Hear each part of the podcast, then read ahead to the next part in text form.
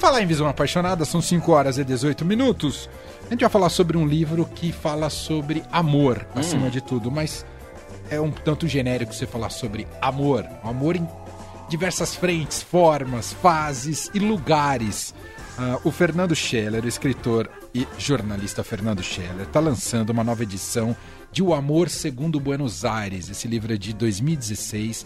Na época foi lançado pela Intrínseca e agora está chegando pela HarperCollins. Uma edição belíssima, luxuosa, capa dura, novas ilustrações, novos capítulos. A gente vai falar um pouco mais sobre este livro e sobre essa nova edição, conversando a partir de agora ao vivo com o próprio Fernando Scheller. Tudo bem, Fernando? Seja bem-vindo!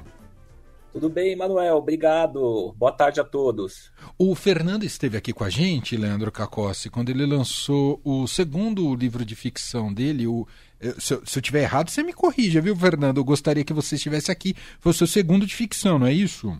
É isso, é isso mesmo. Então, ele teve para lançar aqui com a gente. E já chama a atenção logo de cara que me parece, Fernando, que você gosta de ter os lugares como pontos de partida ou como personagens importantes de suas histórias. Eu gostaria que você estivesse aqui. O Rio de Janeiro tem um papel central. O Amor Segundo Buenos Aires, eu não preciso nem dizer que a capital argentina é, é um personagem importantíssimo da história. É isso, Fernando? É isso. Na verdade, o livro surgiu, né? É, é, aliás, obrigado a, ah, por me receber. É, o livro surgiu a partir de um momento que eu estive em Buenos Aires e estava passando, digamos assim, por problemas sentimentais.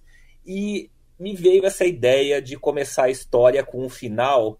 E Buenos Aires é incrível, eu acho que quem foi, inclusive está muito bom para ir agora, porque o peso está desvalorizado. É, apesar de todos os problemas, ainda é um passeio ótimo. É, eu achei Buenos Aires incrível, eu me identifiquei muito com a cidade e perguntei como seria ambientar, me perguntei como seria ambientar uma história em Buenos Aires a partir de uma visão romântica de Buenos Aires e romantizada de Buenos Aires. Não é a Buenos Aires real, não é a Buenos Aires é, que a gente vê, especialmente ultimamente com a crise econômica, nos noticiários, né? É a história de um brasileiro que vai para Buenos Aires atrás do grande amor dele, que é filha de um argentino, ela resolve ir para lá para tentar se recuperar, recuperar a relação com o pai dela, né? Que aí já mostra os diferentes tipos de amor que, que o livro aborda. E a, a, o romance dele, deles não dá certo. É, o livro termina justamente com o fim desse relacionamento, quer dizer, com esse contexto do que ele foi para lá. E o livro, ele descobrindo Buenos Aires e se redescobrindo como pessoa, enfrentando problemas e conhecendo pessoas maravilhosas.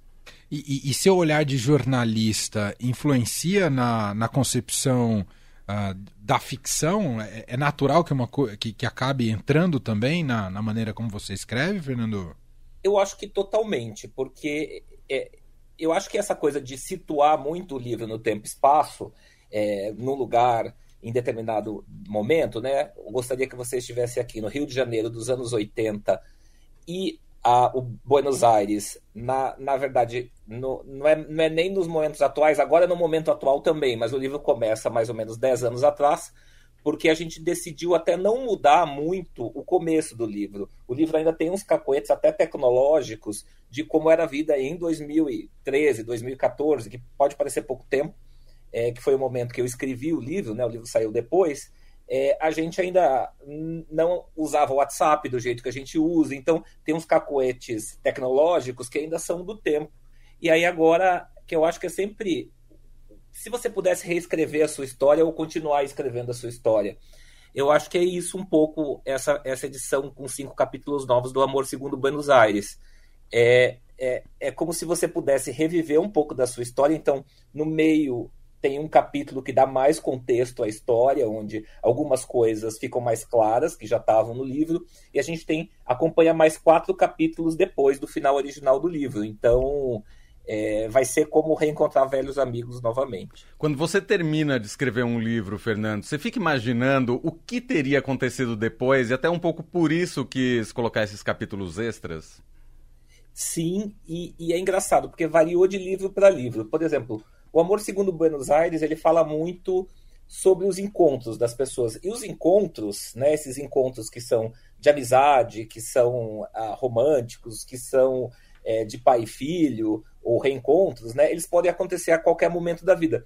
Por isso que eu achei que, mesmo depois de quando o livro tinha uma certa resolução, é, embora não seja tradicionalmente um fecho definitivo, todos viveram felizes para sempre, não é, não é por aí, é justamente é, a gente poder ir complicando mais e descomplicando esses encontros e dando novos desfechos e dando desfechos para coisas que tinham ficado mais abertas. Então a gente vai ter é, esses personagens todos ah, seguindo com a vida e, e, e, e, tendo e abrindo novos novas possibilidades de afeto.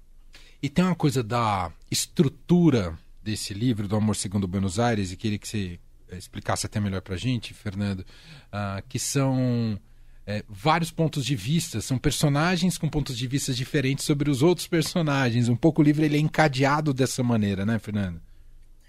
É, o Hugo é o fio condutor do livro, né, que é o personagem principal, que é esse brasileiro, mas existem vários outros personagens, quem já leu a versão original do livro sabe que são muito fortes, Eduardo, Daniel, Carolina, e na verdade é sempre o livro, os capítulos, eles se sucedem sempre é, na visão que uma pessoa tem sobre outra. Então, o primeiro capítulo, justamente porque é o fim, né, é Leonor segundo Hugo, mas, por exemplo, o segundo já é. O terceiro, por exemplo, é Hugo segundo Eduardo.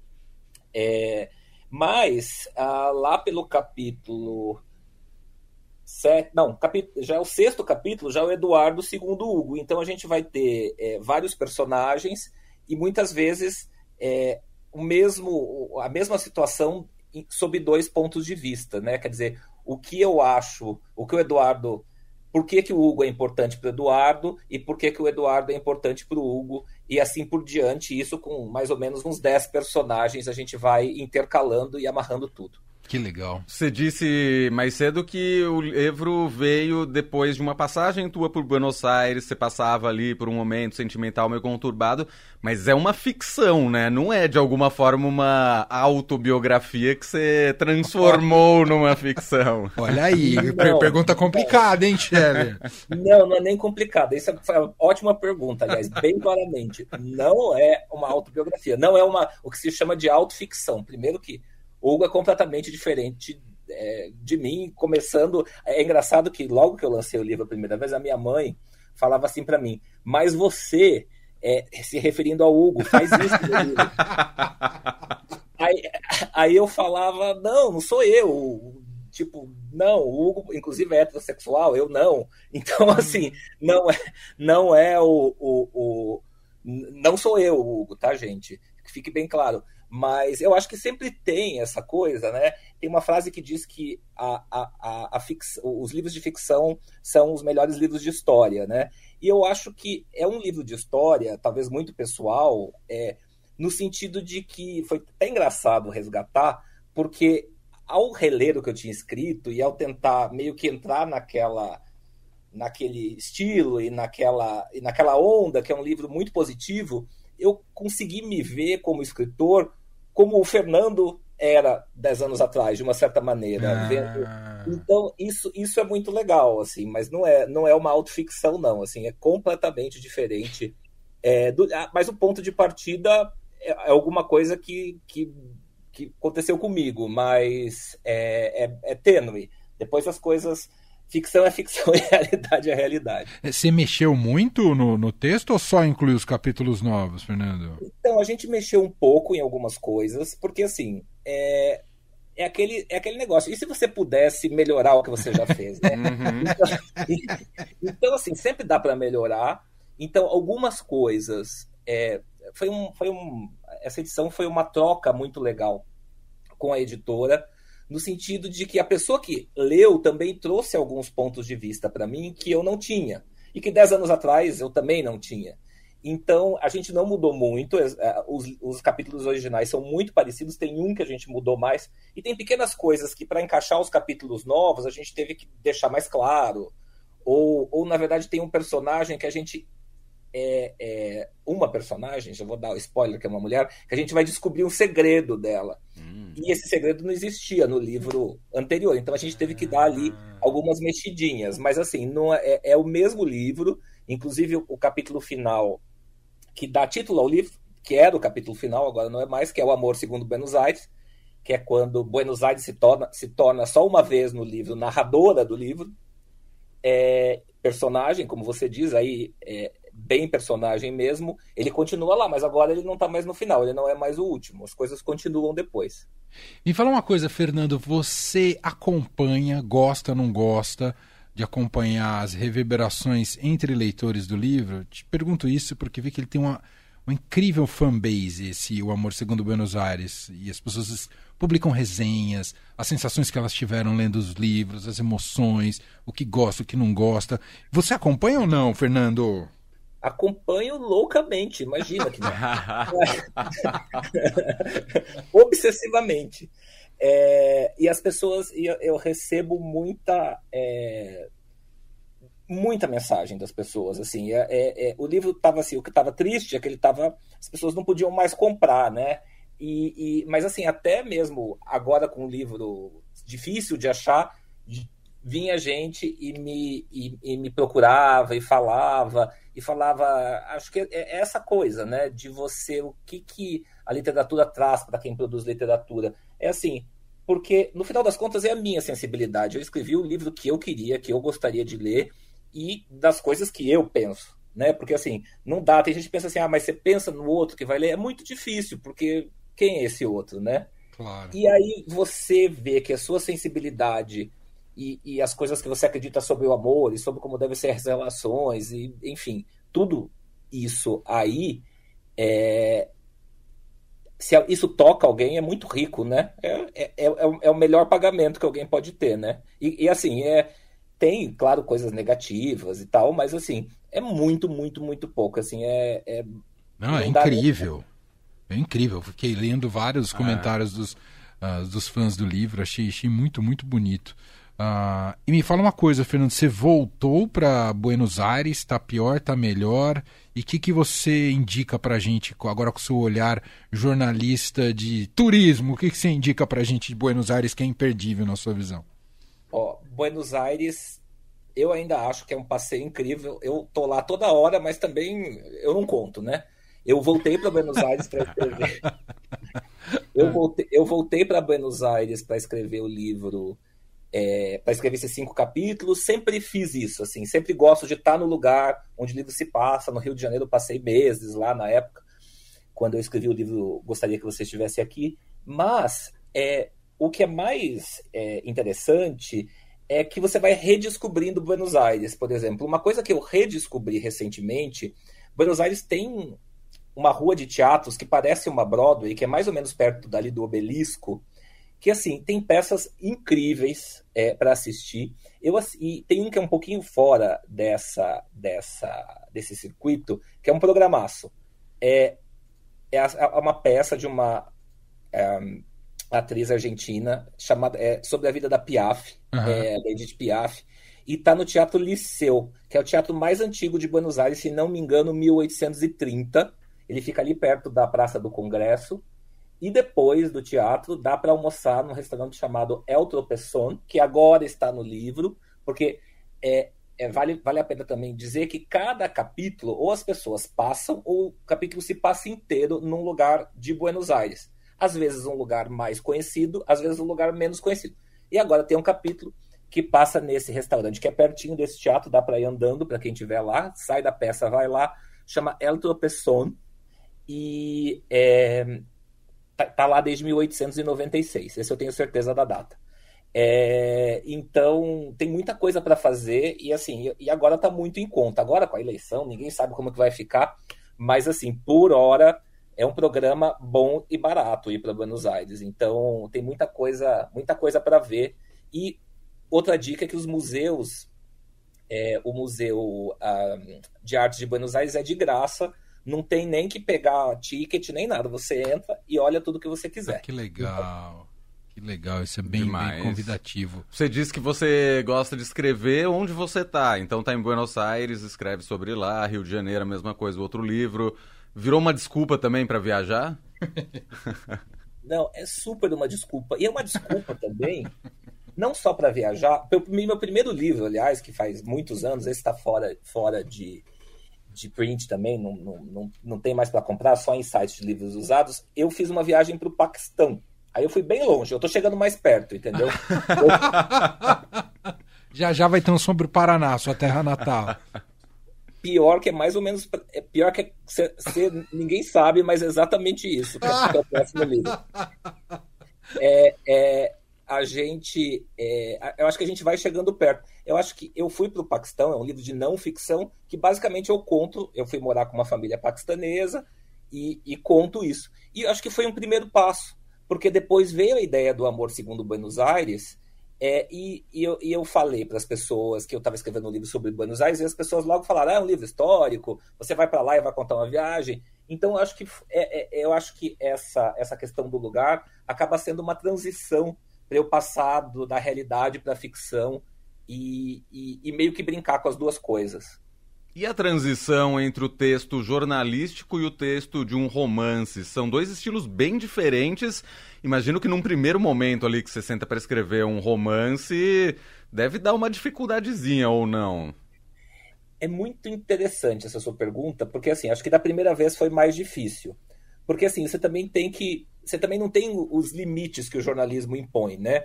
É, você tem que ir se impondo limites no momento que você começa a escrever um romance.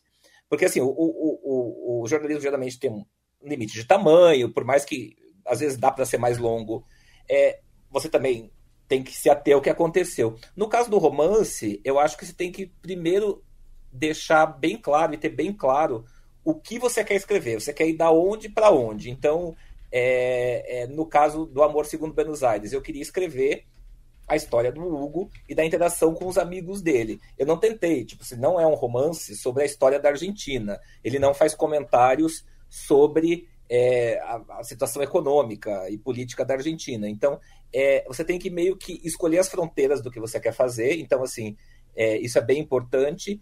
E é, eu eu, eu, eu, eu, sou muito grato aos meus editores, especial, especialmente os da primeira versão, porque assim, eles trabalham com, trabalharam com um texto que estava muito mais cru e muito mais longe, e, e você vê que mesmo assim, agora, tendo escrito um outro romance e tendo voltado para esse, ainda tinha o que, o, que, o que arrumar, né? Porque é um texto que, que você tem menos limites, mas ao mesmo tempo você tem que se impor esses limites para não escrever. É, é, tem aquele personagem de Nova York que chama Joe Gold, que tem até um livro que chama O Segredo de Joe Gold, que era um, era um mendigo de rua, era um morador de rua, que ele era assim, os, os intelectuais de Nova York davam dinheiro para ele loucamente, porque ele estava escrevendo sempre um livro que ninguém sabia o que era. E aí, é, na verdade, eu vou contar o segredo do Joe Gold aqui, ele estava tentando escrever um livro tão sobre tudo que ele nunca ia conseguir escrever aquele livro, entendeu? Hum. então, é, é, é, tipo, não dá para escrever a história do mundo, né? Senão você não chega lá. Então, eu acho que é buscar, buscar qual que é o, o núcleo do que você quer fazer.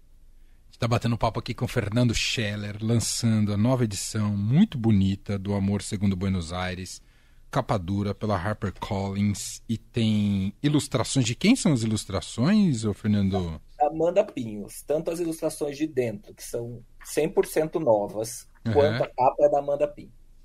Lindas as ilustrações. Muito. Você gosta de ler em voz alta, Fernando? Não? Eu leio, eu, eu, eu, eu leio, uh, mas não assim no dia a dia. Assim, uhum. Algumas coisas, assim, quando, quando é, alguma coisa me toca muito, eu tenho mania de dobrar as páginas dos livros, assim. Teve, teve duas coisas assim que eu falei, não, eu preciso ler isso em voz alta porque isso é muito especial, assim. Eu ia falar que é muito especial essa sua poesia. Podemos dizer que é uma poesia, essa poesia de abertura do livro, Fernando? É. É. É muito, muito, eu... muito bonita. É uma. É a primeira. Eu acho que é a única poesia que eu escrevi, mas veio tão de um lugar de verdade, assim, é. do que, que eu estava querendo fazer, que aí eu. eu aí eu me arrisquei. Não, é, é, é bonita demais. Eu acho que diz muito sobre onde ele quer chegar com o livro. Uh, e é uma, uma, uma, introdução que já te coloca no diapasão do que vai significar a história desses personagens, da trajetória do Hugo, uh, e como isso se insere nesse contexto da belíssima Buenos Aires. Estamos aguardando um livro sobre São Paulo. Não é uma cobrança, viu, Fernando? Mas a gente vai ficar feliz, viu, Fernando? né? eu, eu, acho que São Paulo é muito real para mim. Pra Tem que ter um distanciamento, né? É verdade. Tem toda a razão. Me fala, Fernando, quem quiser comprar o livro. Você já fez um lançamento com, com pessoas, é autógrafo ou ainda vai fazer? Não, é isso que eu tenho que convidar todo mundo. Ah, então é vamos hoje, convidar. Ah, é hoje? É hoje, daqui a pouco, 19 horas. Vou terminar aqui a entrevista, Nossa, vou correr para lá. A gente tá te atrasando, é, é isso? Não, não, ainda tem tempo. Ah. É, é, até porque o papo tá ótimo. 19 horas hoje, ah. daqui a pouco, a partir das 19 até 21h30, 22 na livraria Drummond, do Conjunto Nacional. É, é uma livraria nova que tem lá, tem uma estátua do Drummond, dá para tirar foto. E, é, enfim, vou estar tá lá recebendo todo mundo com o maior prazer. É, essa não é o que onde ficava a cultura, mas é ali no espaço do Conjunto Nacional. É no espaço do Conjunto Nacional, onde ficava a antiga livraria Geek da Cultura. Fica, numa, fica numa esquina.